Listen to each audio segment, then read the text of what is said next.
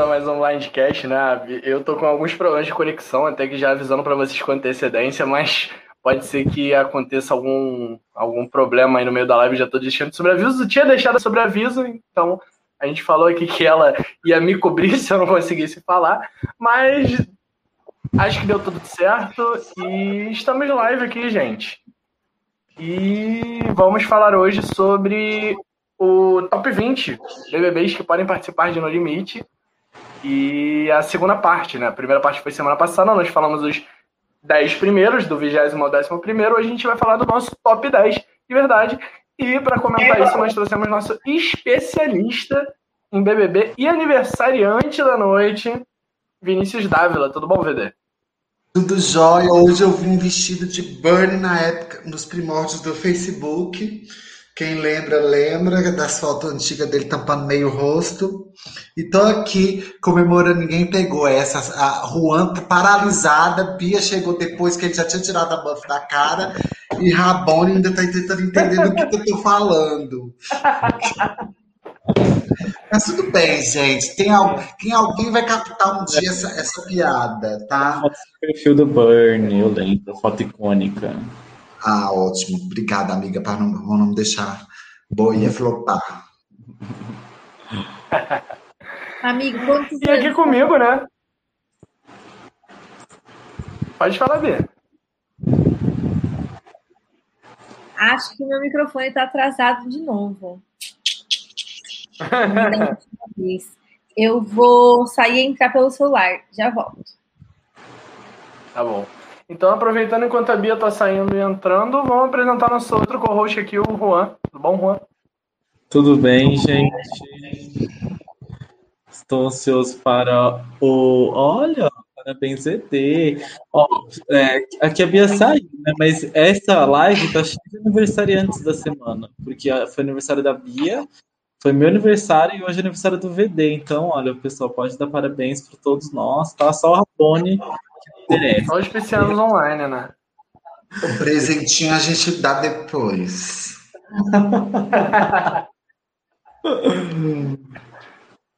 Tô can... Eu tenho que aproveitar enquanto ainda não saiu os últimos episódios do piloto e eu não fui cancelado por completo. Porque eu já, eu já tô recebendo hate. Eu entendo você, Gil. Você... Muito bom. Eu sei o que é ser cancelado na internet. Tem uma pessoa que eu nem conheço. Aí um amigo, amigo de um amigo que tá assistindo os episódios lá do piloto, aí ele comenta assim: ah, detesta esse falso do VD. eu achei tão carismático. É, é, a parte, é a parte ruim de quando o, a nossa bolha fura, né? Quando é. o episódio do piloto vai parar no YouTube, a nossa bolha fura. Então a gente começa a chegar pra gente que, que não é não, o, o, padrão que a gente tá acostumado, né? E o pior é que eu jurava que eu era tipo a Juliette e descobri que eu sou pro J da temporada. É, tipo, é muito triste.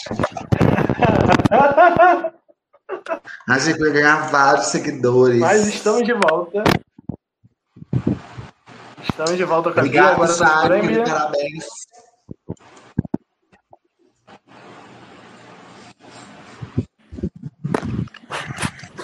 Gente, acho que eu tô ouvindo Tudo vocês certo agora, mais ou menos. Então, assim, a gente vai se adaptando.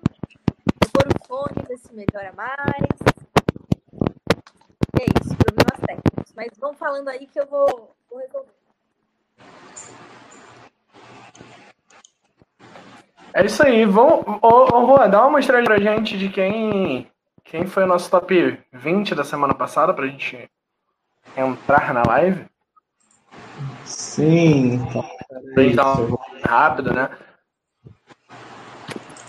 É um relógio. Põe aí minha tela, você pôs já? Tô botando.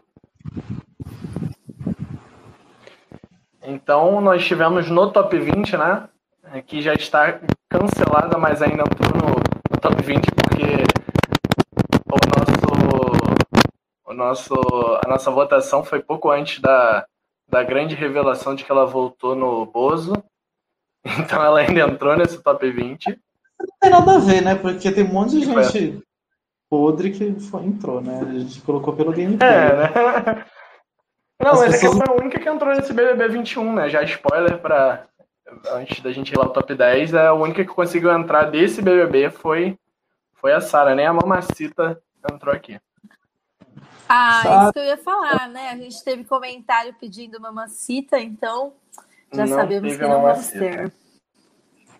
Tessália, Jonas, Serginho, Tessária BBB 10, Serginho BBB 10, Analia, o Veto Simbial, Solange, Nasser, Pyong Lee, Max e Ana Carolina.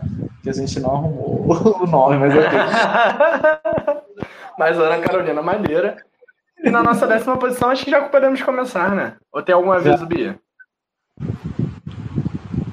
Ah, vamos aproveitar e avisar pro pessoal para aproveitar que se se já está assistindo a live, você já chegou aqui no YouTube, já se inscreve no canal e liga o sininho, né? Não custa nada, rapidinho e você já faz isso. Aproveita também e deixa seus comentários ou lá na- no link por onde você encontrou, para o pessoal saber como é que foi a live, o que que vocês acharam, ou aí mesmo no YouTube, se você tiver já logado por aqui. E também segue o Blindcast lá no Instagram, lá é onde a gente mais se comunica com vocês para dizer o que está acontecendo na semana, quando vão ser as lives. Lá a gente compartilhou o formulário que vocês preencheram para a gente chegar nesse cast aqui. E também lá tem outros programas do canal. Tem o Pega a Visão, que é o nosso programa sobre BBB com o Álvaro Diogo, que é de sábado. E também tem o Chopcast, que é o programa de RuPaul's Drag Race, que eu faço com o Cérvulo. E além disso, também tem o programa de Amazing Race, que vai falar sobre essa temporada de Amazing Race Austrália. Esse domingo tem episódio de novo, então fica ligado em toda essa programação. E acompanha por lá que a gente está se preparando para cobrir essa temporada de No Limite. Tudo que vocês quiserem saber sobre essa temporada vai ter lá no Instagram do Blindcast. A gente vai ver o que está acontecendo nos bastidores antes de começar. A gente vai ver o cast quando ele for selecionado, vai trazer para vocês as notícias, as informações para a gente debater junto. E de- depois, obviamente, vamos cobrir a temporada aqui. Então, já vai se inscrevendo para não perder nenhuma dessas coisas. Isso aí, jabá feito. Vamos então ao nosso top 10.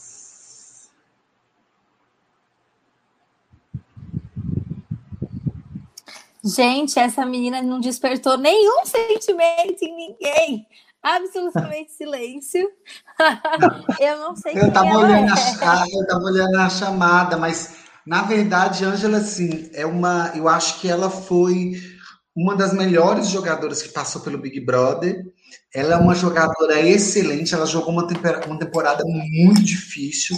Foi a temporada com o elenco maior, se eu não me engano, do, do Big Brother. É... Oi, agora aparece aqui as mensagens aqui pra gente? Ou ou aparecia antes, eu só descobri agora? Aparecia, amigo. Da Não, mas outra eu acho que na live passada a gente não colocou. Ah, é verdade. Ah, obrigado, Dilson. Me segue no Twitter, Instagram. E aí, Ângela, gente, ela participou de uma temporada, não sei se todo mundo acompanhou, foi a, a temporada 14, que foi uma temporada que eles fizeram uma presepada no início do programa, que era super não sei o quê. Era uma, uma assim, assim que o programa começou, ele tinha um paredão a cada dois, três dias. Dois, três dias eles eliminavam alguém para tirar aquele tanto de gente. E só depois de seis eliminados que eles travaram o programa e começaram a ter eliminações semanais. Então foi assim uma super turba, uma coisa assim. Só que o que, que acontece? É, era muita gente para marcar, então muitos conflitos, você não conseguia memorizar ninguém. E foi uma temporada que as clanessas assim, tinham uma força na- no Twitter muito grande, então ninguém conseguia bater as clanessas. Mas a Ângela, ela conseguiu jogar internamente e externamente muito bem. Tanto internamente ela conseguia se posicionar e colocar quem ela queria, quanto externamente ela conseguia colocar as pessoas que ela estava querendo eliminar muito erradas das- da história. Então ela se, ela se vitimizava, ela, ela, ela é, é, manipulava o público, tanto que ela chegou em segundo lugar, né, derrubando assim, muita gente favorita, só não conseguiu derrubar a Vanessa, né, que era assim, é, as, as, a, o fã-clube das Clanessa era tão famoso, eles não eram um grande número, mas eles eram muito intensos, que no Big Brother 15, que foi o seguinte, a Clara era amiga da Amanda e ela ajudou muito a Amanda a seguir longe justamente por causa do fã-clube dela. Então eu acho que é uma, eu acho que é uma ótima pedida, é uma mulher muito estratégica, eu acho que ela é uma pessoa que vai assim, se entrar, uma aposta minha para o Winnie. Oh, Ai, gente, eu não tenho o que acrescentar porque esse Big Brother 14, para mim, foi a fase dark de Big Brother que eu não assisti. Então eu não sei nada da Angela. Mas força pra ela, só incrível assim. Gostei. Eu gostei muito do, de tudo que o VD falou. De fato, é, do BBB 14, eu só sei da Clanessa, que tipo foi o que estourou a bolha, assim, vamos dizer, das pessoas que não assistiam Big Brother. É, mas, mas, VD, fala aí assim, assim, você falou que ela conseguiu jogar bem dentro e fora e que essa foi uma das temporadas mais difíceis, mas tipo, o que que, além do número, o que que é, seria uma temporada difícil no Big Brother? Tipo, o que que faz uma temporada de Big Brother ser mais ou menos difícil? Era uma temporada difícil porque, primeiro, as primeiras semanas foi uma semana que Lembra que todo mundo fala, o primeiro paredão é sorte, porque o público não conhece as pessoas e pode sair qualquer pessoa. E aí teve muitos paredões na primeira semana. A primeira semana, se não me engano, teve três paredões. Então, assim, era muito difícil. Você não ir no paredão nas primeiras semanas foi fundamental. E ela teve esse jogo interno muito bom, que ela conseguiu se manter longe do paredão muito tempo. Uh, e, além disso, era uma temporada que tinha uma, uma torcida imbatível. Então, é, Vanessa, desde o começo, ela perdia todas as enquetes, mas a gente já sabia que ninguém batia ela no paredão. Então, mesmo já tendo uma favorita assim, desde o meio do programa para frente, ela conseguiu construir narrativas e se tornar protagonista de todas elas. Então, ela teve o caso do Júnior, que era ficou com ela e depois mudou para a Letícia, então ela foi uma narrativa de uma história. Teve a outra história da confusão dela com a Aline, que foi aquela Aline ruiva que elas tiveram um conflito ali de que a Aline votou nela, enfim. Teve a, a, outra narrativa do Marcelo, que era o cara que ela que era apaixonado por ela, foi outra narrativa que ela construiu. Então ela conseguiu ter várias narrativas paralelas. Ela, inclusive, foi muito mais protagonista do que a Vanessa, mas realmente. Uh, a sapatão adolescente é, um, é um, uma torcida muito forte, estereotipando toda aqui, como se foi cancelada já. Mas é uma torcida muito forte, né, dentro do, do Twitter. O Dilson tá falando aqui que, a, que ela tinha um social ótimo e levou pouquíssimos votos durante a temporada. Então, assim, talvez realmente numa dinâmica que, se, que é mais rápida, de jogo que o Survivor, No Limite, né? Aliás, a gente, a gente, eu sou a pior nisso. Tipo, os meninos até, até puxaram minha orelha, que eu sempre falo Survivor para tudo, não importa o show que a gente está fazendo, às vezes não tem nada a ver. Mas o No Limite é, é, é mais rápido, né? A dinâmica, então isso pode favorecer. Tipo, se ela conseguiu nesse modo turbo aí, no BBB Turbo, é, se livrar do voto de forma rápida, é bem provável que ela consiga fazer isso de novo em Survivor, né? É uma habilidade que ou você tem ou você não tem.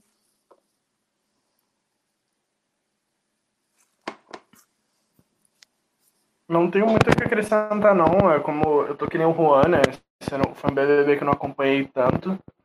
Mas tem uma pergunta aqui, VD, que se você puder, você responde pra gente do Paulo Márcio. Então ela era tipo uma VTube em jogo interno? Não, na verdade não. É, ela, ela tá mais, ela tava mais para uh, ah, ela, ela tava mais para Sara do que para Vitube, porque na verdade a Vitube, a Vitube ela, fa, ela faz uma política de boa vizinhança, falando o que, que a pessoa quer escutar e lambendo todo mundo, jogando muito pouco um público. Não sei se ela não tem essa noção de que ela está sendo vista como falsa. Eu vi um meme muito engraçado da VTube que fala assim: a VTube é a participante mais justa do programa, porque ela é falsa igualmente com todo mundo. A Ângela não.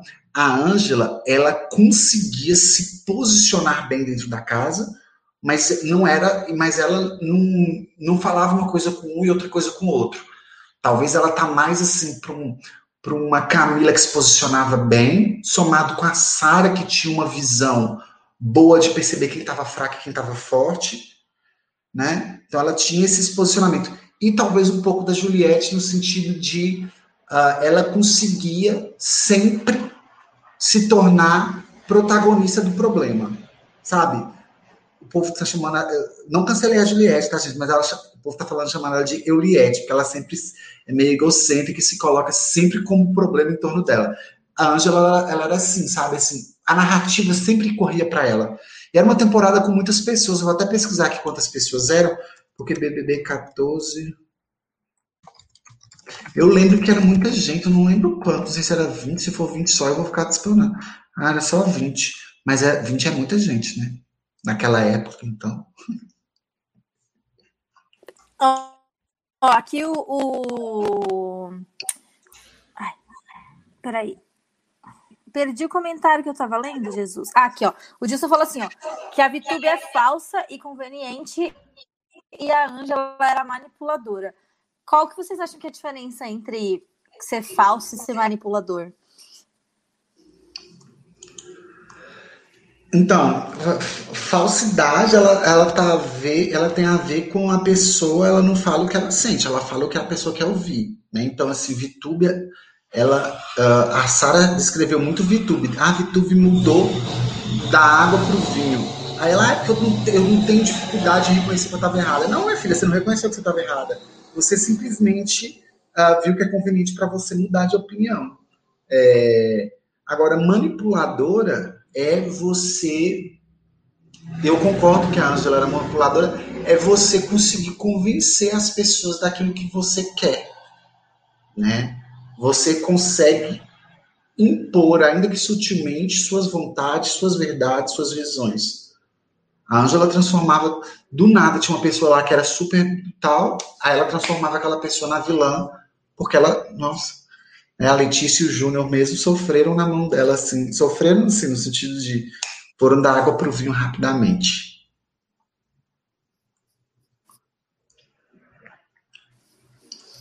Da hora. Será que o próximo vai ser tão inspirador assim? Porque essa aí me deixou animada.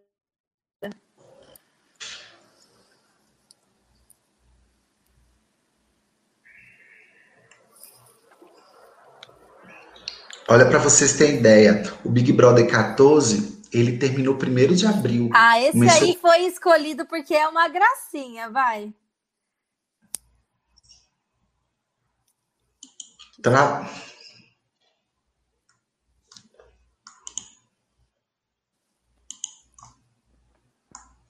Alô, tá me ouvindo? Não. Eu não tô te ouvindo, você tá vendo aí? Eu tô tá me ouvindo agora? Sim, tô ouvindo. Estamos? Ah. Então, é, Danley, eu acho que todo mundo conhece, eu acho que Danley entrou numa temporada errada. Danley foi um participante que, pela beleza e pela história de superação, ou, né, porque já na apresentação ele ganhou muitos seguidores, então ele entrou muito favorito mas ele entrou numa temporada de muito marasmo, sem muitos conflitos, sem muitas oportunidades. Ele até tentava dar uns posicionamentos assim nos jogos da discórdia. Eu acho que ele tinha muito mais a render numa temporada com pessoas mais uh, conflituosas do que na temporada dele, onde as pessoas tudo era tipo, não, vamos curtir. É uma pessoa incrível de seguir nas redes sociais. Eu acho que ele é ótimo com o, nos, nas provas físicas, né? Ele é triatleta, ele pratica é, é, corrida, natação e bike, né? E ele é uma pessoa que tem, entrou muito novo, né? Como a, a gente falou até da Tessália, outros participantes, entrou muito novo. Então, assim, ainda que tenha passado somente três anos da temporada dele, né? 2019, 20 21, eu acho que ele já tem mais alguma coisa para se mostrar, uma outra visão, uma outra forma. Eu acho que é uma pessoa extremamente. Eu acho que é aquela pessoa que pode ser até vilã no sentido de combinação de votos, sem ser escroto no sentido de. Porque muitas vezes a gente chama a pessoa de vilão ou pela forma agressiva de jogar ou pela forma escrota de lidar. Eu acho que ele seria um amorzinho, mas podia ser visto, porque ele nunca escondeu no Big Brother que ele queria jogar, que ele estava disposto a jogar. mas infelizmente ele entrou na temporada coluna de férias da Paula Chatíssima que ganhou. Povo comentando que seria um winner tipo Michelle, concordo Amigo, eu plenamente. adorei essa, essa descrição dele também. Achei que os de hoje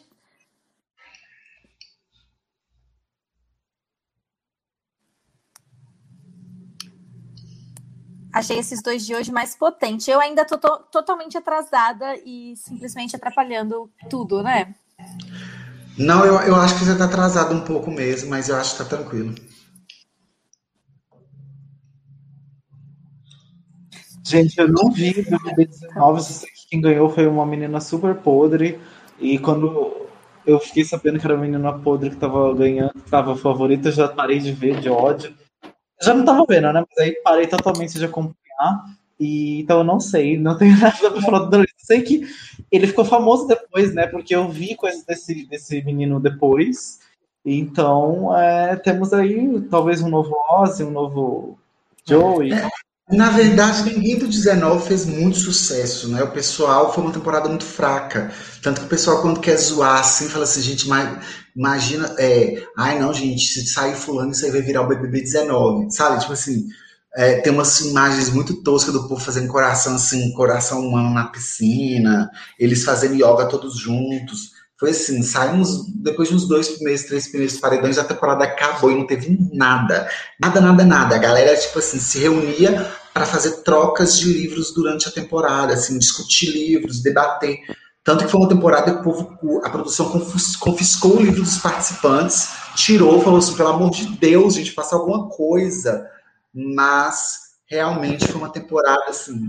Se for olhar para a temporada em si, Danley não, não teve muitos grandes. Tra... Mas ele tentou, eu acho que ele deu azar de pegar uma temporada ali, né, com, com a galera Rodrigona mesmo, que era uma pessoa assim maravilhosa, mas pro Big Brother não tinha entretenimento, não tinha, não tinha show. Como é que fala essas coisas, gente? Não tinha é, é time, é time. Ah, não sei. Treta. Treta, não Tá, tinha é. treta. Conteúdo. Não, é, deu azar de que a temporada. Na, Natal, Natal da maldição da temporada ímpar, né? Isso. Ele, ele, eu- ele, ele tinha conteúdo, mas não conteúdo para um Big Brother.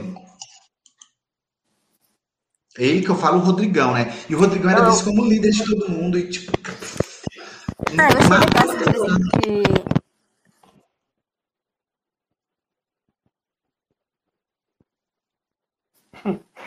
Enfim, eu, o, o Darley, eu, eu, como, como o próprio VD falou, gostei muito de acompanhar ele no pós-Big Brother, né? É, então, as, as opiniões que eu tenho dele acabam sendo um pouquinho do pós. Até acompanhei um pouquinho desse BBB, lembro do, do Baile da Gaiola, né? Que era a aliança dele, que até foi citada. E, tipo, tem uma galera lá que, assim, no Baile da Gaiola, se alguém retornar nesse anime, eu vou ficar feliz. Não necessariamente por serem pessoas que, que assim, que eu acho que vão jogar Survival, mas por serem pessoas que eu gosto, né? A gente tá morrendo de medo de ver gente insuportável nesse No Limite, o que é muito provável que vai acontecer, né? A gente tá fazendo nosso top 20 aqui, mas os 18 lá vão ser só pessoa, só gente ruim, porque a gente conhece Boninho, sabe o que o Boninho é capaz de fazer. Mas eu, minha- minhas opiniões do Arley são mais no pós mesmo, como vocês falaram, ele acabou ficando, virando meio que um influenciador. Então eu gosto muito do Arley, acho que ele tá aqui justamente por conta dessa influência que ele acabou ganhando depois. Mas eu, eu ficaria feliz em ver o Darley sim nesse, nesse No Limite. Acho sim que, como o chat estava falando, uma vibe meio Ozzy, né? Pode ser que passe, mas. é, gosto, confesso que gosto. Se, se é pra ter alguém. Se é pra passar pano pra alguém, deixar, botar alguém pra dentro que eu gosto, seria o Darley. Ai, ó, se for pra pra dentro, eu também colocava.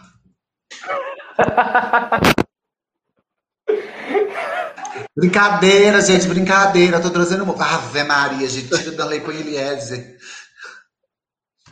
Eliezer. Eliezer, rede- empatado com o Darley, com 27 votos, só pra deixar claro. E a foto é proposital. Você consegue entender por que eu peguei essa foto, VD? Claro, ele foi DJ no Encontrão do VD. Ele já tocou lá no Encontrão. Gente, Eliezer, é a rep- Arthur hoje em dia roubou esse posto do banana, do BBB mais banana do mundo.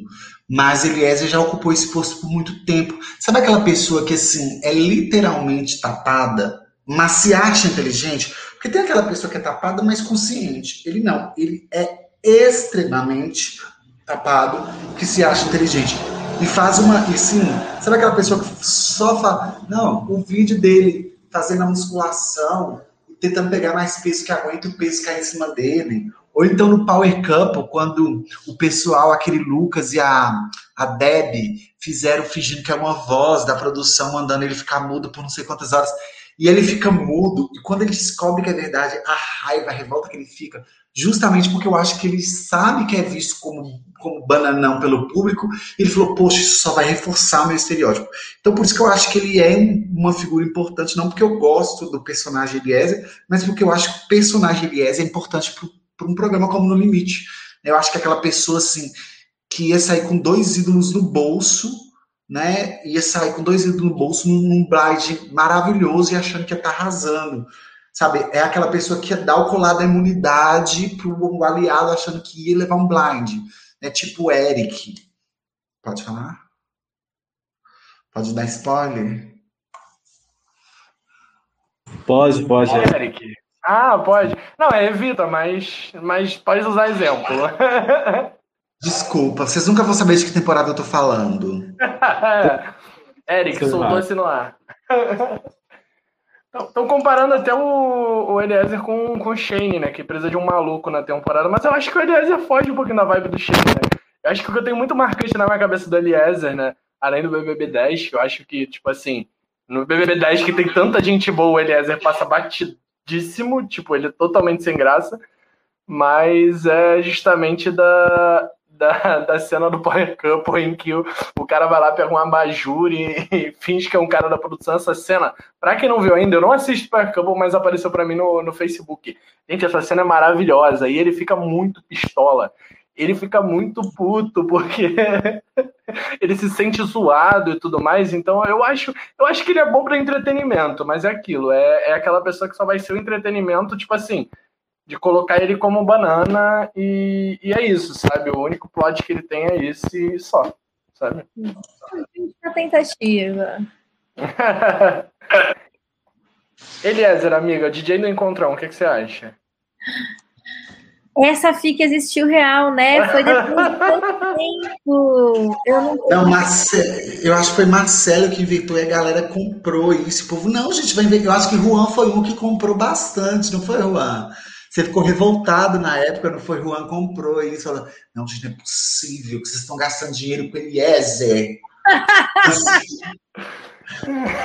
Ai, gente, eu não sei se seria um dinheiro tão mal gasto. Ia ser divertido ter uma subcelebridade no nosso, num evento nosso. Eu quero, eu quero, acho que a gente devia fazer um evento de subcelebridades. Ia ser tudo. Eu não sei, eu não sei sobre o jogo do Eliezer, porque, como vocês sabem, não vi. E eu perdi o que vocês falaram, então eu não tenho como opinar. Então, podemos, se vocês falaram, eu já. Já Basicamente, a gente falou o seguinte: é uma pessoa difícil de gostar, mas é um banana necessário para a temporada. Vai se achar o dono da temporada, mas vai acabar levando um blind e saindo com o ídolo no bolso. Hum, isso me lembra aqueles, aqueles irmãos de Blood vs. Water que tentaram dar o blind e aí as meninas se juntaram a, e a Natalie tirou ele do jogo. San Rodan Sul, putz, adoro esse blind. Qual? Quem é os irmãos? Ah, Alec e Drew, acho. Alec é, Alec e Drew. Vou jogar. Dois de cabelo. Tipo eles assim, não são gêmeos, na verdade, mas eles são muito parecidos, todo mundo acha que é gêmeo. É, eles têm uma cara meio de. Esse cabelo é. comprido. Eu acho que a coisa que mais me espantou mesmo foi assim: o Eliezer tem empatado com o Danley, que tipo, teve bastante crítica aqui no chat pro, pro Danley, né? Mas tadinho, né? do lado do Eliezer, ele é o melhor participante da, da história do Big Brother. Pelo menos na minha opinião. Desculpa quem votou no Eliezer, gente. Mas minha opinião ah, eu é isso. Eliezer. O Eliezer, ele entrega entretenimento, né? Mesmo que voluntariamente, ele entrega. Então, tipo assim, ia ser muito divertido ver o Eliezer numa minoria. Ele surtando que tá na minoria, quebrando papo é, falando assim, é, me elimina então, vou ganhar a prova, não sei o que. Ia ser muito divertido ver numa minoria, e numa maioria ele ia ser um daqueles personagens que a gente adora odiar na, na maioria e que vai tomar o blind da própria, da própria aliança e que vai cara de cu no júri, igual aconteceu com várias pessoas que eu não vou citar aqui. Mas então, então assim, ele seria incrível. Eu acho que ia ser, ia ser muito divertido ver. Assim, ele não entregar muito gameplay, mas ele ia entregar muito entretenimento, ia causar horrores, ia ser enganadíssimo numa jogada maravilhosa e ia, ia ficar puto por estar na minoria. Ia ser muito divertido. Então acho que seria uma boa edição. E ele, e ele é uma pessoa focada em reality show. Quando ele entra, ele se dedica e tal. Então vai ser legal também por isso. É. Bons pontos. Mas quem é o próximo, mano?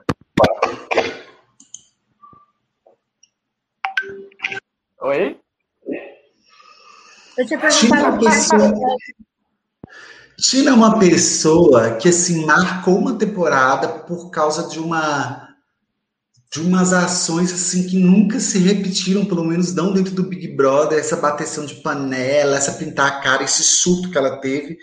Mas eu acho que foi um surto muito pontual. Eu acho que ela não é assim, sabe? Eu acho que ela não é uma pessoa que, que ela repetiria aquelas ações. Eu acho que as pessoas sempre lembram ela na expectativa de ter, porque é diferente assim de chamar a Lene blindada e esperar que ela é a personalidade dela. Não, acho que a Tina surtou é, pontualmente numa fase da vida dela. Mas ela é uma pessoa que nem no Brasil mora, eu duvido que ela voltaria, eu acho que ela não voltaria nem pro Big Brother, eu acho que ela é uma pessoa que, assim, foge desse passado e é uma figura realmente marcante, mas era uma coisa, uma incógnita. Eu, eu, eu o Gilson até comentou, vem jogar arroz na tribo. Eu não acredito que a Tina faria isso. Eu acho que foi um surto muito momentâneo, assim, de 10 anos atrás. Eu acho que ela não, eu acho que tem mais chances de outras pessoas ali jogar o arroz. Teve alguém que a gente falou da vez, na semana passada que ia jogar o arroz. Quem era? Jogar o arroz, Ana Carolina Madeira. Ela sim. Ela já é uma pessoa assim, mimada, difícil, do gênio difícil, tudo. Eu acho que a Tina só caiu numa temporada onde ela surtou mesmo. Ela surtou, surtou. Ai, gente. A galera não, a galera tá discordando. Ela acha que é a gentil. Eu acho que o povo tá mais achando graça da piada do que realmente achando que essa é a personalidade dela. Mas, tipo assim, essa mulher é a inspiração, então, da direita brasileira, é pintar a cara, é bater panela. O que, que é isso? Ela lê à frente do seu tempo, essa lenda. É, ela criou toda uma geração de, de seguidores da direita brasileira aí. Mas eu, eu, eu, tipo, como eu falo, era muito, muito novo, mas eu sempre gostei de, tipo, assisto desde o Big Brother 1. Então eu lembro do, de eu assistir a Tina batendo panela naquela casa, e assim, é um dia que é um dia que eu lembro que fica marcante assim na minha cabeça, na minha memória de, de, de ter visto esse episódio do, da música. Eu lembro que a música na época fi, ficou, sabe? Ai, ai, ai, se me baixa, puxa vai. Não foi essa? Ou eu tô confundindo, gente? Foi, foi essa mesmo. E com a, com a panela, se me baixa, puxa vai. E eu lembro de brincar na rua. E tinha dancinha do ai, ai, ai, se me baixa, puxa vai. Então, assim, eu não. Eu, e olha que eu, um dos Big Brothers que eu menos lembro, eu lembro muita coisa do 1. Um dos Big Brothers que eu menos lembro é o 2, né? Que o pessoal fala Alberto Cowboy, eu penso no. Eu, eu até pouco tempo pensava em outro cowboy que participou do BBB 7. Rodrigo, é, Alberto não. É Alberto Rodrigo Cowboy, Cowboy. do sétimo. É. Viu? Até falei o nome dele. A galera fala do Rodrigo Cowboy que ganhou esse BBB, não foi? Que eu não, confundia Alberto... com o Alberto Cowboy do BBB 7. Tipo, pra você imaginar como, como esse BBB foi relevante para mim. Mas eu acho que, tipo assim, a, essa cena da Tina foi o que ficou mais marcante, assim, de longe. É, eu concordo com o VD. Acho que ela não, não, não necessariamente seria causadora como ela foi. É, mas seria um fanservice, né? A presença dela no cast. Porque ela representa muita coisa das temporadas antigas, é um ícone das temporadas antigas, e é uma coisa que a gente lembra até hoje. E acho que todo mundo gostaria de rever ela, mesmo que ela não causasse, só assim, de rever ela, sei lá, ia ser legal pela nostalgia, assim, pelo que ela significou. Tipo, o grande primeiro barraco nível fazenda, que hoje em dia a gente está acostumado com barracos bem baixo nível, eu acho que ela foi o primeiro barraco desse nível que eu vi assim na TV. Então, é, ela marcou muito por isso. Então, eu acho que seria mais um fanservice. Não acho que ela seria muito interessante no programa, mas pelo, pelo fanservice, pelo boom que daria um anúncio da Tina, seria o que valeria a pena. Eu acho que é por isso mais que o pessoal votou. É porque tem gente que usa o critério é, do que a pessoa foi e outros que usam o critério do que a pessoa pode ser né? Então, assim, tem pessoas que é na expectativa do que ela pode ser no No Limite. A outra são, é só, eu acho que ninguém tem muitas expectativas. Até mesmo porque eu acho que muita gente que votou nem assistiu 2, só conhece esses vídeos perdidos né, aí na, na internet. Mas o 2 foi maravilhoso. Eu, eu era apaixonado com a Manuela, apaixonado mesmo de querer escrever uma carta, porque na época era assim.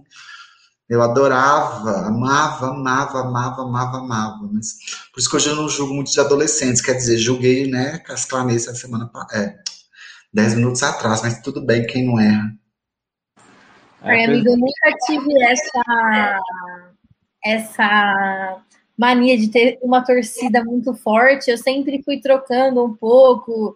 E eu tinha sempre meio que torcida quem eu achava que merecia ganhar. Só que aí, de repente, com Survivor, eu me vi torcendo, tipo, fervorosamente por pessoas e é muito. Tipo assim, dá para entender. O povo brasileiro adora assistir reality assim, né? Então ia ser legal. Sim, vamos para o próximo. O próximo. Elis, BBB 16. Olha.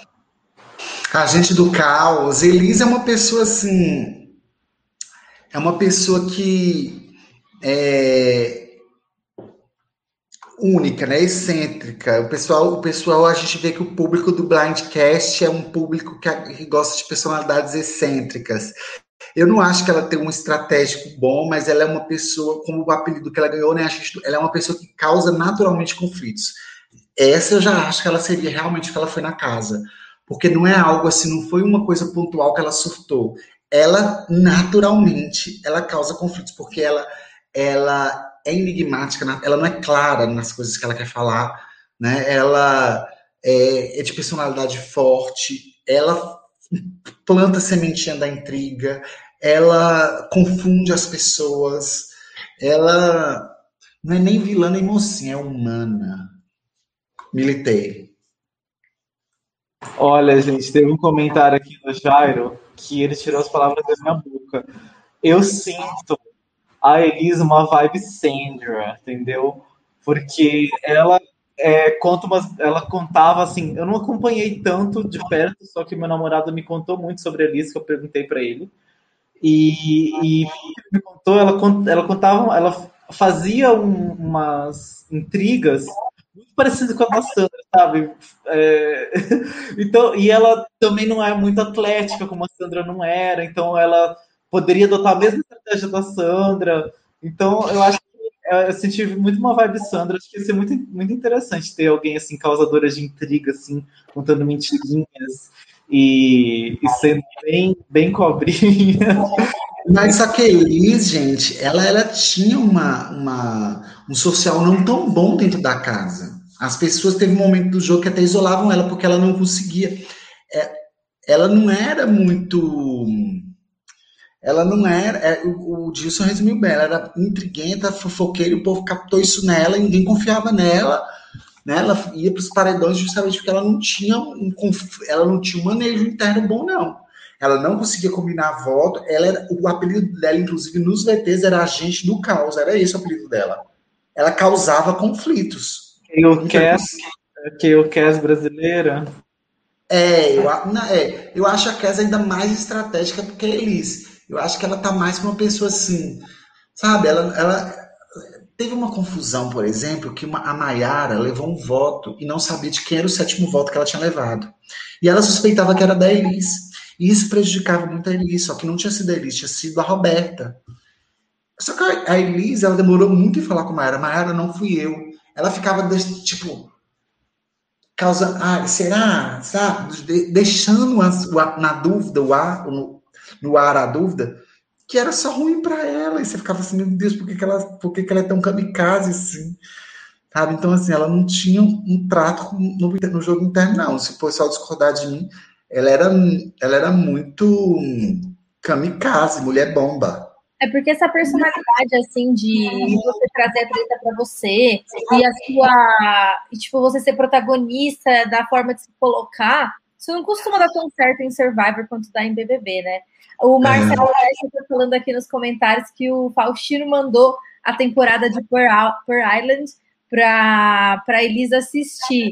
Elis, Faustino, chama a Elis para vir conversar com a gente. Vem dar o seu feedback sobre Pearl Island aqui no BBB. Marquem além da Elis para vir assistir. Vamos para o próximo, próximo. Só para deixar claro, gente, que eu perdi o início, ela é a fogo no parquinho, né? É Elis? Ou eu tô confundindo? É, é porque fogo no parquinho foi um bordão que o Thiago colocou. E o Thiago tem, Mas... é, apresentou a primeira temporada que ele apresentou foi a temporada da Elis. Então ele usava isso, mas não era algo. Acabou vendo por conta dela, tipo, mas foi algo que ela fez, se eu não me engano, na temporada que acabou gerando isso, né? Não, o dela era Agente do Caos. O apelido dela era Agente do Caos. Sim. E falando em Agente do Caos, né? A gente tem um dos maiores vilões da história do BBB aí com a gente, né? Eu acho que goste, é, é, foi uma das maiores rejeições com o Felipe Cobra, né? Se eu não me engano.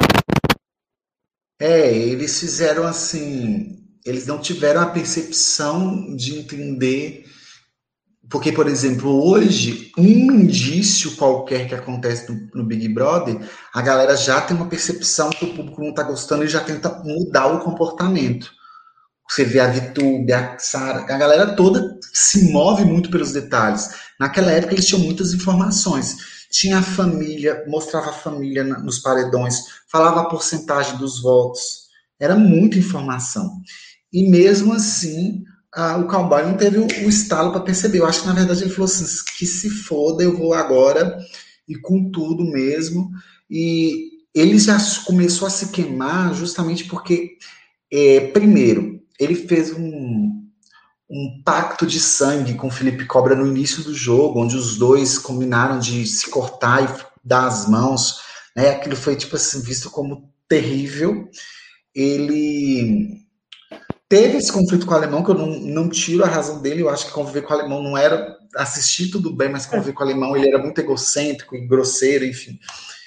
E as, acabou que ele não teve o, time, que quanto mais ele perseguiu o casal, mais o casal se tornava favorito.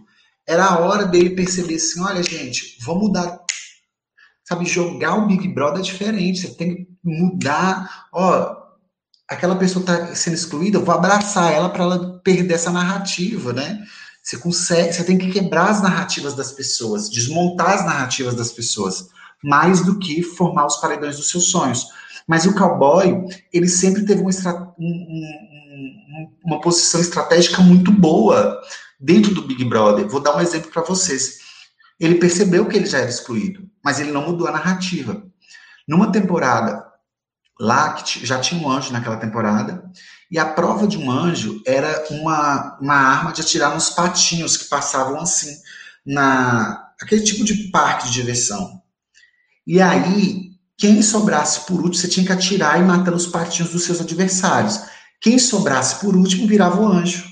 Ele sabendo que a corda dele estava no pescoço e que a qualquer momento ele podia ir para o paredão, o que ele fez? Nessa prova dos patinhos, quando já estava lá no final, ao invés dele atirar no patinho da Bruna, que era a namorada dele na casa, ele atirou no próprio patinho, justamente para se eliminar na prova, dar o anjo para a namorada dele, porque ele sabia que o, é, é, o anjo não tem prêmio, o prêmio é poder imunizar alguém. E ela ia imunizar ele. Então ele tinha essa percepção, ele tinha essa percepção assim de conseguir combinar os votos, de conseguir tentar se proteger ao máximo possível. Ele tinha muita força física. Não sei se vocês lembram que tem uma prova clássica, uns recordes de tempo, onde ele e alemão ficaram em pé muito tempo. E quando a produção ficou preocupada, porque os dois estavam muitas horas na prova, eles deram um líquido para eles beber. Não sei se era soro, energético, o que, que era. E o cowboy, na hora, ele já pegou aquilo e tomou um golinho muito pouco. Porque ele sabia que ele estava muito tempo sem beber nada e que se ele tomasse muito ele ia passar mal. O, o alemão não, o alemão já virou, não tinha um controle emocional, uma racionalidade, passou mal logo em seguida e saiu e o cowboy venceu aquela prova do líder, né? Então ele, ele é muito estratégico, ele tem muita visão. E eu acho que ele vai ser muito bom no Big Brother, ou no, no Survival, coisa que ele não é no limite, né? Coisa que ele não foi no Big Brother. Ele foi estratégico, mas ele não foi estratégico pro Big Brother. Ele foi estratégico interno só. Eu amei. Fazendo a Bia, né, VD? Chamando tudo de. Chamando tudo de Survivor, né? Gente, foi muito bom, VD, o que você falou sobre ele. Tipo, deu muita vontade de ver ele jogando. Pelo que você falou, dá, dá a sensação de que ele seria um vilãozinho mesmo, né? Rabone falou que ele foi o maior vilão, mas o VD contou aí, tipo, a trajetória dele numa linguagem de jogo que a gente está acostumado, né?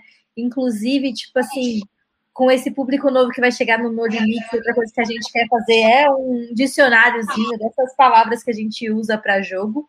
É, mas só que eu não entendi direito, tipo, da minha perspectiva, a Raboni pode falar melhor sobre isso, por que, que ele foi tão vilão? Agora deve ser uma narrativa de, tipo, quem tava lá contra ele na casa, do que uma não. questão dos votos. É uma, é uma, ele pegou mal, né? Eles começaram a pegar mal na forma, no exagero das coisas. Por exemplo, essa, essa aliança de sangue que eles fizeram, é, pacto de sangue, pegou muito mal. Foi uma época que, inclusive, eu, a produção teve que colocar notas sobre o risco de transmissão de doenças nesse contato, nessa, nessa ação, porque isso podia inspirar outras pessoas a terem esse mesmo comportamento e ele rivalizou, antagonizou com o alemão já nas primeiras semanas.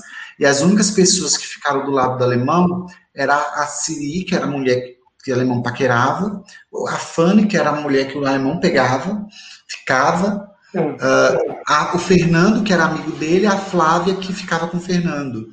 Eram esses mais ou menos que ficaram assim próximos ao alemão. E o cowboy queria colocar o alemão e a Siri juntos no paredão. Esse era o objetivo dele. Ele, não, vamos colocar. E ele demorou um pouco. Primeiro ele colocou, se não me engano, junto com o Fernando, tirou o Fernando. Depois ele colocou. E aí foi fazendo alemão com o Fernando, alemão com o Siri, alemão com o Fanny, alemão com o Flávia. E foi tirando todo mundo e alemão sempre com altas porcentagens. E quando sobrou só o alemão e, já, e só os amigos dele, ele não tinha mais, eles não tinham, aí eles não queriam mais que o alemão fosse um paredão, eles começaram a se gladiar pelo segundo colocado, porque eles sabiam que quem fosse com o alemão ia perder. Então tiraram o alemão do paredão e começaram a se enfrentar, se afrontar. Mas ele, então era isso, assim, ele perseguiu um grupo de jogadores e não deu abertura para diálogo, não...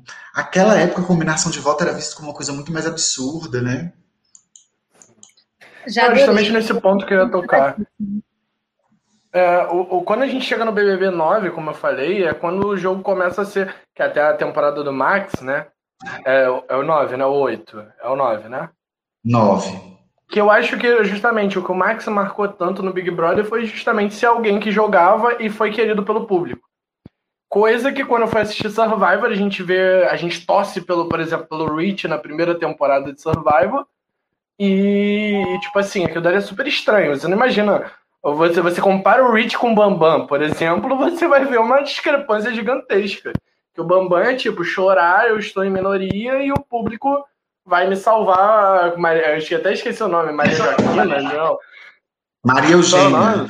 Maria Eugênia, entendeu? Então, tipo, é justamente isso. O Alberto Cowboy ele acabou se tornando vilão porque ele jogou, e óbvio, por conta de algumas atitudes dele também, por, pelo modo como ele jogava. E eu acho que eu falo muito isso, né? Depois de 21 Big Brothers, né? Que a gente está no 21 hoje em dia você entende que jogar Big Brother é jogar com o público também. Naquela época é. eles não entendiam ainda. Eles achavam que ler o jogo já seria algo. E até tem gente hoje em dia que, que cai nessa brincadeira. Tipo, sei lá, o próprio Pyong e o Projota foram mais ou menos nessa vertente. E, tipo assim, achar que só ler o jogo é o suficiente, que você não tem que ler o público lá fora. E pro Big Brother o público é 50%. Pro No Limite pode ser que não, e é o que a gente está torcendo, né? Para ser no mesmo estilo de Survivor e você só ter que ler aquelas pessoas ali. Como um leitor de pessoas ali dentro, o Alberto Cowboy se mostrou um grande. Tanto que o próprio, você viu, Bia, o próprio VD falando que ele botou que ele queria no paredão. Ele falava, ah, vamos botar o alemão contra a Fanny, vamos botar o alemão contra a Siri. Entendeu? Vamos, vamos fazer esse paredão e ir lá e conseguir fazer as coisas, as ideias que ele propunha. Então, por isso que eu acho sim que ele é um bom nome para Survivor.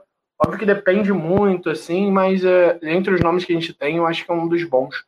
Inclusive, um dos maiores vilões. A gente vai ter que fazer um drinking game. Cada vez que a gente falar Survivor em vez de No Limite, a gente toma um shot.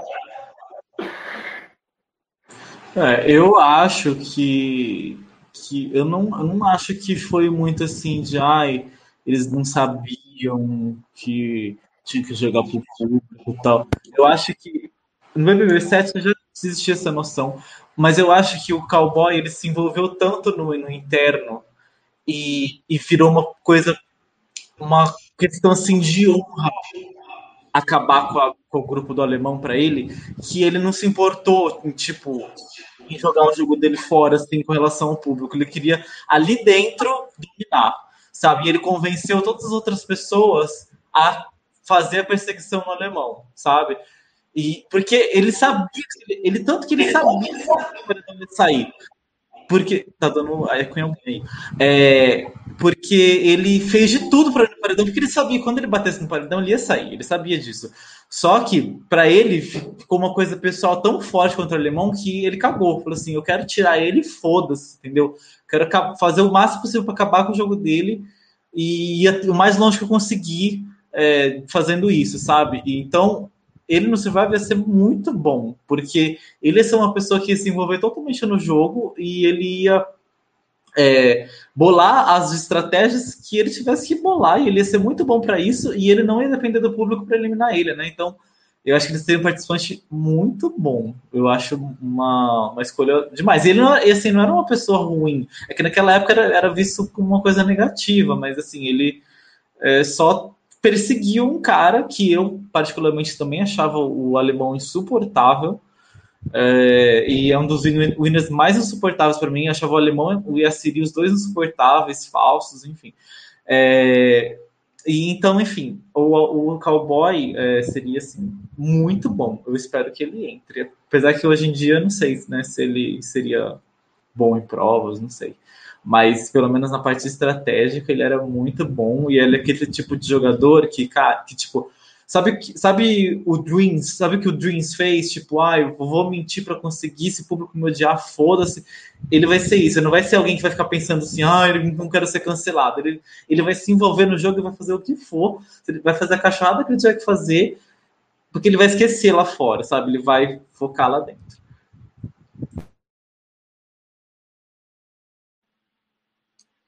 Pode ir pro próximo, amigo. Quem será? Esse eu posso falar, é meu amigo no Twitter. Ah! É muito chique nosso convidado. Então, o Jean, o Jean, o Jean, inclusive, tem algumas coisas da temporada dele que eu nem lembrava, mas eu participei de um podcast que ele participou, foi assim que a gente acabou se conhecendo, e ele, o podcast Futrica, Beijo Futrica. Ele acabou. Uh, vocês são rivais, não, né? É com... Não, o Tadeu já participou aqui do Blindcast várias vezes. Inclusive, temos um episódio é, dele contando sobre as trajetórias dele no VD. O pessoal que quiser conhecer melhor pode procurar. Depois a gente deixa lá nos comentários. Inclusive, beijo Jean Tadeu, beijo GB, beijo Roberta.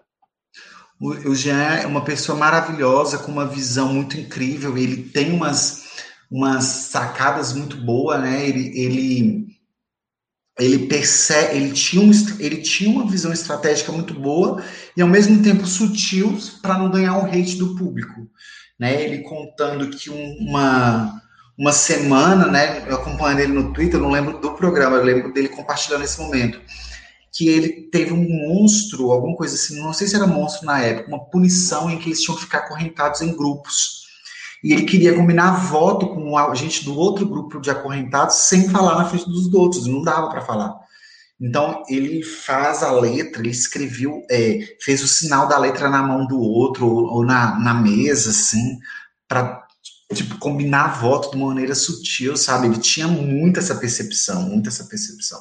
Então ele é, ele é, ele era tinha, ele percebeu o crescimento do, ele nesse, quando ele conta, né, assim, a dificuldade, né, que eles eles viam que o Domini tinha muito poder dentro da temporada, assim, será que o Domini era realmente visto como pessoa forte? Por quê? Porque o Domini tinha uma noiva, pegava a Sabrina lá dentro do programa.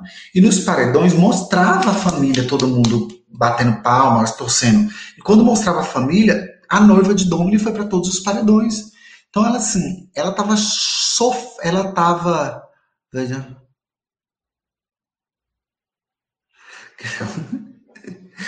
Nada O que que acontece? Ela chegava e torcia para ele o paredão, ela e ninguém entendia nada. Aí Jean, Jean falava que esse era o conflito dele. Cara, como que o povo tá torcendo para ele? O povo acha isso, né? Mas assim, é, eu acho que ele vai ser. Eu não sei se ele aceitaria, porque eu não sei se ele tem o perfil do, de ficar numa selva é, vivendo, comendo o mínimo, enfim. Mas como jogador, eu acho que ele seria uma pessoa assim maravilhosa. Eu acho que tinha tudo, sim, para para ele ser um ótimo jogador. Seria meu voto também. Se minha aposta para o winner era a Ângela, minha outra aposta é Jean. Ó, o pessoal tá falando aqui no, no, nos comentários que aparentemente ele é hit no Twitter, que todo mundo segue ele lá. É, que ele acha que ele comentou sobre possivelmente participar do No Limite. Ó, oh, gente, esse, a gente tem que marcar todo esse povo aí que tá comentando sobre possivelmente voltar no Limite, mas que talvez ele não fosse bem em provas. E aí, tipo assim, eu acho que ele não é possível que ele tá tão velho. Olha nessa foto, ele tá tão novinho. Quantos anos ele tinha quando ele jogou a primeira vez? Acho ah, que tipo, essa questão não acho que impediria ele tanto. A temporada dele já passou 20 anos, né? É, amiga. Esse é o problema. São 18 anos da temporada dele. Tá BBB 3. Não, mas ele. Tanto que dá pra ver pelo fio de cabelo ali bem anos 2000. Não, é. Não é, mas, mas mesmo assim, ele, tipo, ele tem cara de ter uns 25 ali, vamos dizer assim. Você soma isso com 18, já dá uns 43, entendeu? Então aí já, já começa. Assim, uma idade tranquila para participar de Survival, mas nem todo mundo topa, né? A questão de tipo, como que tá a pessoa profissionalmente tudo mais, vai se expor de participar de um. É porque é a cabeça, né? Geralmente a gente vê muita gente nova participando de reality show justamente porque gente nova não tem muita coisa a perder. Você vai ficando mais velho, você fica com menos medo da exposição, né? De você colocar sua cara a tapa e e acabar sendo julgado por um público, sabe? Quando a gente é novo, a gente fala, ah, vamos, o que eu tenho a perder? Vou ficar famoso. Vai todo mundo gostar de mim. E o que, que você achou do Jean no jogo dele? Porque eu também. Eu achei que, assim, do jeito que o VD falou sobre ele, ele pareceu, tipo, um vilão, mas, tipo, ponderado. Então, a não ser que ele chegasse com alguém com muito carisma na final, ele teria uma chance de ganhar um Survivor mais do que um BBB. Ou, ou não, ele entendi errado. Era, eu não, não lembro do Jean, né? Não lembro muita coisa dele, não. Não posso opinar por conta própria. Mas pelo que o VD falou, é, é, acho que essa parada é, uma, é um vilão, assim. A gente fala que ele é vilão, né? Tal qual a gente falou que o Alberto é vilão também. Mas acho que o Jean pode até acabar pulando mesmo pra, sei lá, assim, Survivor ia ser aí, sabe? Porque ele foi vilão simplesmente porque ele combinou voto e porque ele foi contra o Dominic, que, que assim, dominou essa temporada é, com relação a público, entendeu? Uma coisa que eu lembro muito do BBB 3 é isso, Domini e a Sabrina, né, da noiva do Domini, essa narrativa eu lembro, mas do, do o, e, e, e, que o Domini tinha uma força gigantesca com o público, muito por conta do carisma do Domini, tanto que ele acaba voltando, carisma na época, né, tanto que ele acaba voltando, acho que no Big Brother 13, se eu não me engano, e ele passa vergonha, tipo, a galera cancela ele no, no na primeira semana, e ele sai super cedo. É, é ele, ele, confirma ele, pra mim. Ele rodou, sim, na verdade, é porque, assim, era um cara que tinha o perfil que o brasileiro gostava lá naqueles, nos primeiros 10 né? anos do Big Brother. É. Os primeiros 10 anos do Big Brother, se você for olhar, a mulher só ganhava se ela fosse uh, demonstrasse uma necessidade financeira muito grande, como foi o caso da Cida e da Mara. Então era um público muito machista que pensava assim, não, a mulher não precisa ganhar porque pode posar pelada, a mulher, mulher não sei o quê. Ela, ela, eles tipo, pensavam dessa forma. E o homem, aquele estereótipo do homem hétero caipira, era muito forte, né? Então, aquele homem que vinha, cursava, falava porta, ganhava metade do público. Quando o Domini volta, Domini volta numa temporada onde a galera já tá olhando assim, não vê as coisas da mesma forma. Então, ele fez uma piada sobre. Uh, que a gente não sabe se foi piada ou se ele contou realmente um fato, né? Ele contou o caso de um cachorro que uma vez mordeu ele e ele arrancou os dentes do cachorro um por um. Uh, e isso gerou uma revolta no público. E eu acho, hoje, principalmente conhecendo tudo o que acontece, né? Igual, por exemplo, quando a Mari e o Priol falaram aquele negócio do animal, da zoofilia, eles foram alertados no, no confessionário. Depois você vê, eles falam. Né, o, o Domini falou, do nada ele veio e falou que, ah, não foi bem. É, aquela história que eu contei, galera, foi uma piada, isso não aconteceu, não. Então ele começa né? Mas já estava cancelado e perdeu o favoritismo. Jesus, Deus. Então ele é o Brian Heideck de Big Brother. Juanzito, e você? Ah, então, eu não lembro muitos detalhes do BBB 3, mas uma das coisas marcantes do BBB 3 era o Jean na varanda com o cigarro pensando o jogo. Tipo, todo episódio tinha uma cena dessa, ele na, na varanda com cigarro, pensando sobre o jogo, falando sobre o jogo. Ele foi o primeiro grande estrategista assim, que a gente teve no Big Brother, né? Tipo, a gente teve a Adriana do BBB 1, que foi um pouco estratégico, mas não tão esse primeiro grande estrategista foi o G. E parece que eu concordo com vocês, acho que ele seria muito bom pro, pro, pro No Limite e seria muito interessante ver um jogador antigo com um perfil mais estratégico, um perfil que é mais parecido com o de hoje em dia, né? Que ele destoava do perfil antigo, mas se assemelha com o perfil hoje, né? Então vai ser muito legal ver o Jean hoje. Vai ser muito interessante para todo mundo.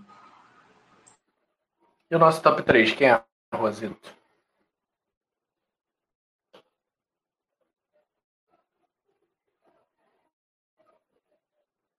A Lula.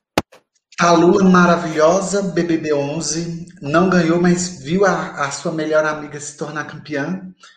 A Lula, ela normalmente o público nos dez primeiros anos sempre colocava o homem como protagonista e a mulher como segundo plano na sua jornada, né?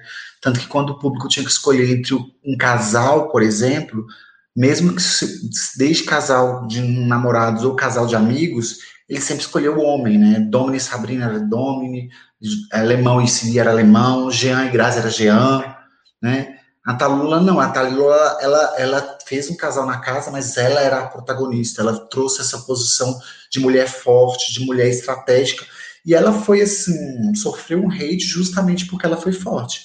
Ela não teve ações assim condenáveis, ela tinha uma visão estratégica e formou lá o grupinho, o trio lá, ela, Jaqueline e a Maria, e felizmente a Maria conseguiu dar a volta por cima porque o trio dela tinha uma rejeiçãozinha. E o Rodrigão era aquele ali, candidato, assim, né, o top padrão que sempre ganhava e era super favorito. E Maria conseguiu, não por causa da, das jogadas, mas porque conseguiu construir uma outra narrativa assim pela lateral, no, no triângulo amoroso lá, e conseguiu se consagrar campeã. Mas Talula foi fundamental nisso, porque ela era muito estratégica e excelente é, jogadora. Injustiçada, Marcelo, concordo. O pessoal está falando aqui que ela foi talvez a maior estrategista que já passou pelo, pelo BBB. Conta aí um pouquinho o VD das jogadas dela, o que, que ela teve que fazer para chegar nessa final. Não, ela, ela saiu lá na metade do programa. Ela não, ah, ela saiu. Eu achei que ela tinha chegado na final e visto a amiga dela vencer. Foi assim. Não, na, na verdade, ela viu. É porque assim, elas eram as três, né, amigas.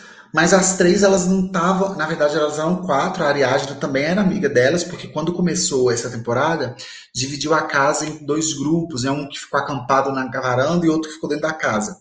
E a Talula. É, a Ariadna saiu na primeira semana e as três meninas elas não tinham tanta tanto apelo justamente porque elas eram muito estratégicas, elas combinavam voto, elas armavam paredão, né? A Maria, consequentemente nisso, ela, o, o cara que ela ficava foi eliminado. E aí teve uma casa de vidro, ele voltou. No que ele voltou, uh, ele, ele ele descobriu que a Maria tinha boatos que ela era garota de programa e ele não quis mais ficar com ela quando ele voltou. Então, quando ele não quis ficar com ela, é, a, o público abraçou muito a Maria.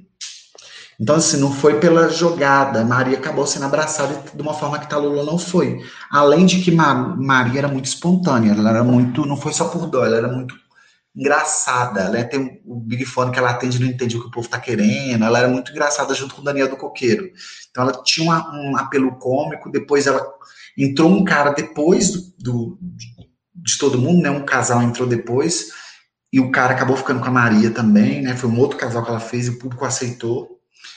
E Talula não. Talula, ela não tinha esse apelo carismático com o público, mas ela era muito estratégica, ela combinava. Eu não, não sei se eu chego a considerar ela a mais estratégica, porque se ela fosse, ela tinha conseguido sobreviver mais um pouco ali. Ela tinha uma jogabilidade muito boa para a época, né?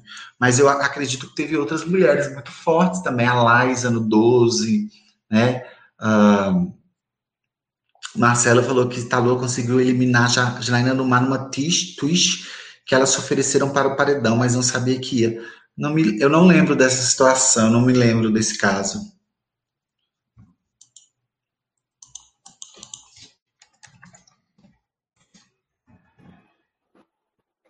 Eu não tenho tanto quanto opinar sobre, também é um BBB que eu não, não lembro tanto, pelo menos da Talula em si. Até me espantei dela ter ficado tão alto, sinceramente, assim nada contra, nenhuma opinião negativa para dar sobre ela, mas realmente não foi alguém que marcou. Até lembro da, do, do BBB 11, como o próprio VD disse, né? Ela saiu cedo. Lembro que no, da, do Daniel, do Coqueiro, lembro do Mal Mal, né? Que era o, o namorado da, da Maria, né? O, a própria Maria, o Rodrigão. Esse BBB tem algumas pessoas bem marcantes, mas assim, é, é BBB ímpar, né? Eu acho que é entrando nessa, nessa narrativa também. E pelo menos o 10 foi, assim, um dos melhores. É, eu, eu acompanhei, fui pesquisar aqui no Big Brother 11, que eu não lembro. Gente, eu tô, eu tô vendo aqui agora com vocês, tá? Não sabia quem era o público, não. Até peguei um spoiler outros minutinhos antes, mas eu não sabia quem era. A Talula, ela não foi para nenhum paredão até a primeira, segunda, terceira, quarta, quinta, sexta, sétima, oitava, nona, décima décima segunda semana. Ela, o primeiro paredão que ela foi, ela rodou, mas ela conseguiu sobreviver 12 semanas sem ir para o paredão. Né? Numa época que já tinha paredão triplo, né? teve até paredão quádruplo. Ah, não, foi só triplo. E, e, mas perdeu lá na porta da final, né? Depois dela teve um, dois, três, quatro, cinco eliminados apenas. Ela ficou em nono lugar. Achei legal, gente. Gostei, tipo, porque acho que das mulheres de dos 10 de hoje, para essa é a primeira mulher assim super estratégica que aparece, né? A gente teve mais nomes fortes de personalidade, mas a gente teve pelo menos uns três meninos que se destacaram muito nessa questão de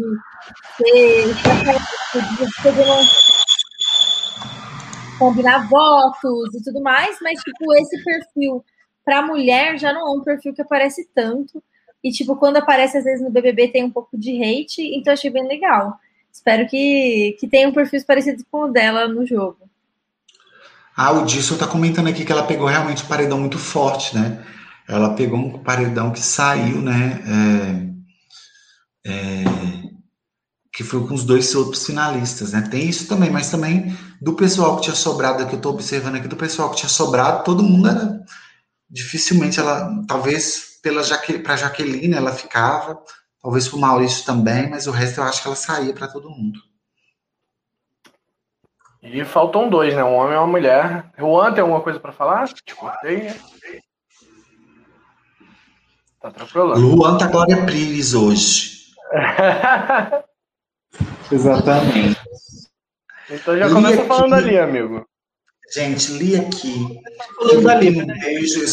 A minha referência melhor para ler aqui é Filipinho, que assim, a paixão platônica de Filipinho. Tem fotos icônicas de Filipinho na, no lançamento da Playboy dali aqui, tipo, com 14 anos, do lado com a Playboy, assim, sabe? Tipo, na, na gay adolescente, assim. E Lia é uma figura. Eu acho que ela não pode voltar no Big Brother ou no, no No Limite. Eu acho que se Boninho não colocar ela, é porque ela não quis.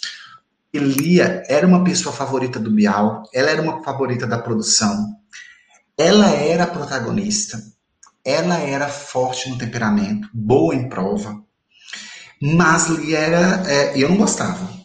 Tô elogiando, mas eu não gostava, não. Gostei demais. Para mim, foi uma das melhores eliminações, porque ela era trio com um dourado que eu detestava.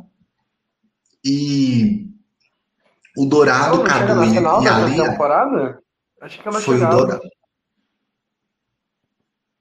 Ela ah. fica em terceiro na final, não? Se não me engano? Não, é ela sai, ela sai na porta da final. O que que acontece? Hum. Formou-se uma. As três mulheres fortes ali protagonistas era a Lia, a Helenita e a Anamara. E as três se rivalizavam o tempo todo. Elas, as três brigavam entre as três. E as três eram as grandes favoritas do público também. No, a Helenita, a primeira a rodar, porque entre as três ela tinha menos torcida. E depois a Namara roda logo um pouco depois, justamente porque a Lia ela cria um trio muito forte com o Marcelo Dourado e o Cadu. Os três têm uma, uma, uma força junto muito grande. É, então, mesmo uma Maroca sendo muito forte, ela não consegue bater Lia. E eles começam a ir para todos os paredões e vencer todos os paredões. Então eles sabem que eles são fortes, que eles não precisam, eles só não podem ir os três, mas que eles podem ir para o paredão. Então eles começam a trabalhar isso aí, tipo, nunca deixar de um dos três, ou, ou os três ir juntos. Só que o que, que acontece? Uh, os poucos que vão sobrando começam a tentar movimentar para quebrar um pouco esse trio. E sobra a Fernando e o de César e os três. Fernanda ganha a prova do líder. E Fernanda sabe que é, os três vão de César. Então, para quebrar o trio, ao invés dela indicar um dos três, ela indica o de César para o líder, para o paredão. E dá essa justificativa. Eu estou indicando o de César porque eu sei que ele vai de qualquer forma e eu quero ver os, o trio favorito se votando. Então, Fernanda, que foi vista como planta há muito tempo, ela ganha uma posição de mais destaque o de César vai para o paredão com Dourado, né? Porque Cadu e Lia tinham mais afinidade do que com Dourado. Dourado elimina o de César, era um conflito muito forte, porque de César representava o primeiro drag queen do Big Brother e Dourado representava a homofobia mesmo. E é um conflito assim muito marcante que ele acaba saindo de César. Então, quando sobra só a Fernanda e Fernanda perde a prova da final, eles tinham certeza que a final era eles três. Eles, inclusive, têm uma fala muito deles marcante que eles falam o seguinte: Vamos deixar para comemorar só depois que ela sair e respeitar ela. Eles tinham até combinado como iam comemorar. Então, quando Fernanda ganha no paredão contra a Lia, é um blind para o público, para eles mesmos, para todo mundo. E ela e Lia de pouquinhos por cento. Então, assim, é uma pessoa muito egocêntrica, era uma pessoa muito cheia de verdade. E Fernanda ainda consegue para a final, e, e, assim, o rate do trio consegue levar a Fernanda até a segunda colocação, porque o Cadu acaba ficando lá no, no ostracismo do terceiro lugar. Então, Lia é uma pessoa assim, com muito potencial para um programa desse, mas é uma pessoa que vai dividir torcidas, porque ela é uma pessoa de personalidade forte, mas muito egocêntrica. É, a gente vai ter que ver direito como é que vai ser editado esse No Limite, que parte que eles vão escolher mostrar pra gente se vai ter, tipo, um tom bem de jogo, se eles. Porque se eles quiserem editar ela como uma jogadora, deu para ver que, tipo, ela consegue dar conteúdo. Mas assim, se for, se tiver coisa de público envolvido, talvez ela não se dê tão bem pela essa, por essa história que o VD contou aí. Mas eu achei ela lindíssima. Não sei como que ela está agora, mas ela é. Eu acho que essa foto é atual, eu acho que essa foto não é antiga, não. É atual, é atual. Gente, então ela entrou no BBB 10 com 12 anos, né? Não, é, é, não, é que ela tá bem conservada também. É, se eu não me engano, ela, ela deve ter uns 30. Berrei, Rabone. Não, não, ela deve ter uns 30 pouquinho, tipo, também. É, também ela não é tão, tão velha, não. E. Quantos anos ela tinha quando participou do BBB 10, vocês sabem? Porque não é tanto ela, tempo ela, assim, ela, 11 anos. É, ela devia ter, ela devia ter uns 20 e poucos, né? Ela. Ela era daquela temporada do que era divididos por tribos, né? Ela era da temporada dos Sarados. Uhum. É, se eu não me engano, até ela, ela é, é modelo de, de alguma coisa, tipo, com relacionada. Oi? Ela. Ela. Ela, é... ela foi cotada para entrar no Big Brother 13, né? O 13 que teve retornantes. Mas depois não votaram. Não, não entrou, não sei porquê. E você, Juan? O que, você acha da Lia? Você assistiu esse? Eu assisti muito esse Big Brother 10, foi ótimo, foi maravilhoso. É, eu detestava ela. Nossa, eu odiava ela, odiava o Dourado. O Cadu eu não gostava porque ele estava junto com eles, né? Mas ele era até bonzinho. Ali, mas ele era insuportável. E o lado que eram insuportáveis. Ali, sempre chegava, todo mundo falou assim: olha no meu olho, olha no meu olho, ah! Aí ela, ela, então ela era muito chata, ela sempre vinha se vitimizando, tipo, ela fazia as coisas, ela ia caçar treta, ela ia irritar a pessoa, e aí quando a pessoa ficava irritada, ela se vitimizava, ah, nossa, você brigando comigo, mas ela que ia caçar confusão.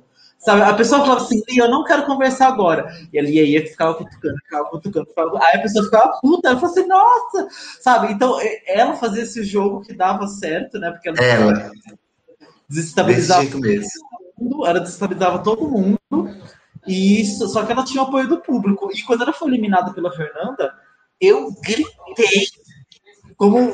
Eu também vezes eu gritei em reality show, porque eu não achava que ela ia sair. E eu tava morrendo de ódio de, três na final, sabe? Eu falei assim, gente. E eu, oh, Juan, você lembra como era frustrante? Porque assim, todo paredão a gente tinha esperança de virar. Aí a gente viu Dourado e a galera eliminar um por um de qualquer pessoa. Eu fiquei a temporada toda torcendo para eles conseguirem fazer o paredão dos três, para sair pelo menos um dos três. E eles sempre conseguiram escapar, sempre conseguiram escapar. Eu falei, puta merda, esses três vão chegar na final. Aí chegou no F4, foi, é, eles conseguiram. A vocês querem ver, vocês querem ver uma comparação para vocês terem noção do que, que foi? Imagina se o G3 nunca tivesse brigado, o G3 fosse unido até o presente momento. E aí o G3 fosse perseguido por toda a casa, Juliette, Sara e Gil, e fossem tirando um por um. E o, o hate deles, aí, tipo assim, os fortes, tirava lá é, Carla Dias, tirava Camila, João, ia tirando as pessoas. Aí chega na porta da final, Sara, Juliette e Gil. Todo mundo já ia ter certeza que eram os três finalistas, porque eles tiraram todo mundo. Aí vai e Sara que é aquela pessoa meio termo, não é a mais favorita, mas também sai para Thaís na porta da final. Foi basicamente isso que aconteceu com a Lia. Aí Sara sai para a porta da final e Thaís vai para a final. Aí Thaís, assim, derruba Gil, fica em segundo lugar e, e, e, e Juliette primeiro. É basicamente isso. Sim, sim. É, e só para informar, gente, a Lia tá com 40 anos, tá? Então, tipo, tá conservadíssima mesmo. Essa foto aí deve ser de uns dois, três anos atrás. Então. Arrasou, parabéns. Gente, então agora a gente vai revelar o primeiro, que é aí o Dr. G, que vocês já estavam comentando, e agradecer também por vocês terem ficado até aqui, que a gente já tá acabando a live para liberar vocês para assistir BBB. A gente comentou na semana passada que as lives iam ficar sempre 22, que dessa vez a gente não ia mudar mais, mas a gente é volátil e a gente vai se adaptando conforme a música e a gente vai tentar adiantar as lives um pouquinho e começar às 9h30 para acabar às 10h30 para a gente sempre estar tá liberado para assistir o BBB, para também ninguém ficar, para a gente não ficar competindo aí com o horário do BBB. E o Dr. G, já li por aqui que o pessoal acha que ele é vilão. É isso aí mesmo? É, na verdade, assim, eu não tô surpreso dele estar tá na lista, eu tô surpreso dele estar tá em primeiro. Eu acho que o pessoal se empolga com essas figuras, os pessoal, é, sabe aquela coisa de uh, o pessoal constrói uma memória afetiva que é muito maior do que na verdade foi.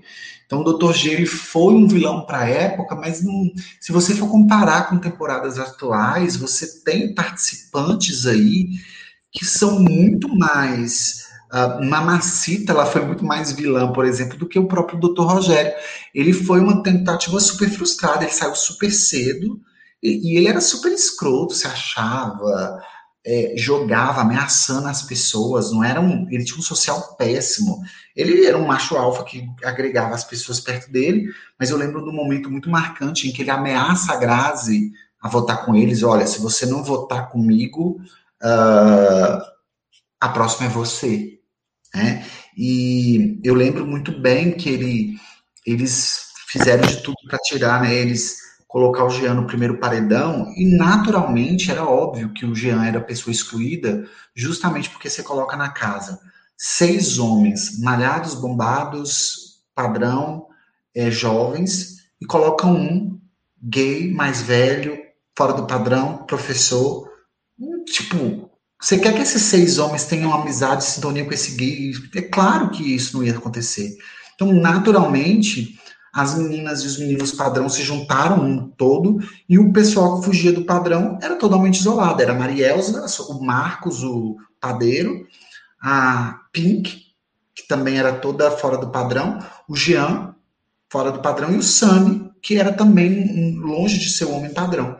A única que era do grupo dos padrões e se juntou a eles foi a Graça, justamente porque ela não concordou. Muito inteligente da parte dela. O Dr. G é um, um, jogo péssimo, não teve a percepção assim é, inicial de que isso tava, mas assim saiu com rejeição, mas virou o médico dos famosos, o cirurgião dos famosos, né? Hoje ele é muito famoso entre os famosos assim para para cirurgias plásticas, né? Ele é ele é, é cirurgias plásticas, eu acho que é, mas ele, ele é médico dos fala aí, gente, se eu tô confundindo mas ele, eu sempre sei que tem algum famoso. Então, assim, não, sei se ele entrar para um Big Brother ou um, No Limite e repetir a mesma trajetória, não. Eu acho que ele, a, ele hoje ele sabe, ele é meio assim. Eu colocaria muitos caras mais recentes que talvez teriam uma. uma uma se for para colocar alguém escroto que coloca olha o Jair falou que não é só um vilão, maior vilão da história se, é, ele, ele é um vilão porque ele contempla aquelas duas áreas. É, escroto e vilão de jogo, né? Perseguir um grupo, né? Mas não sei, eu não sei se ele seria um, sabe? Não sei se era uma pessoa que traria aquilo lá de 2005 pro Big Brother, No Limite, não. Eu acho que ele ia ser uma decepção pra galera. Acho que ele não ia chegar. Hoje ele tem noção que é do cancelamento. Hoje ele tem. Eu acho que é uma pessoa que teria um, um maior cuidado com tudo que fez ali. Eu acho que a gente teve, né? Ele tem muito a perder, eu acho. Muito. Ele é, hoje é um, um médico dos famosos. Ele não é uma pessoa que, que tem perfil para entrar no limite e ir lá fazer as coisas acontecer. Hoje ele não. Acho que não.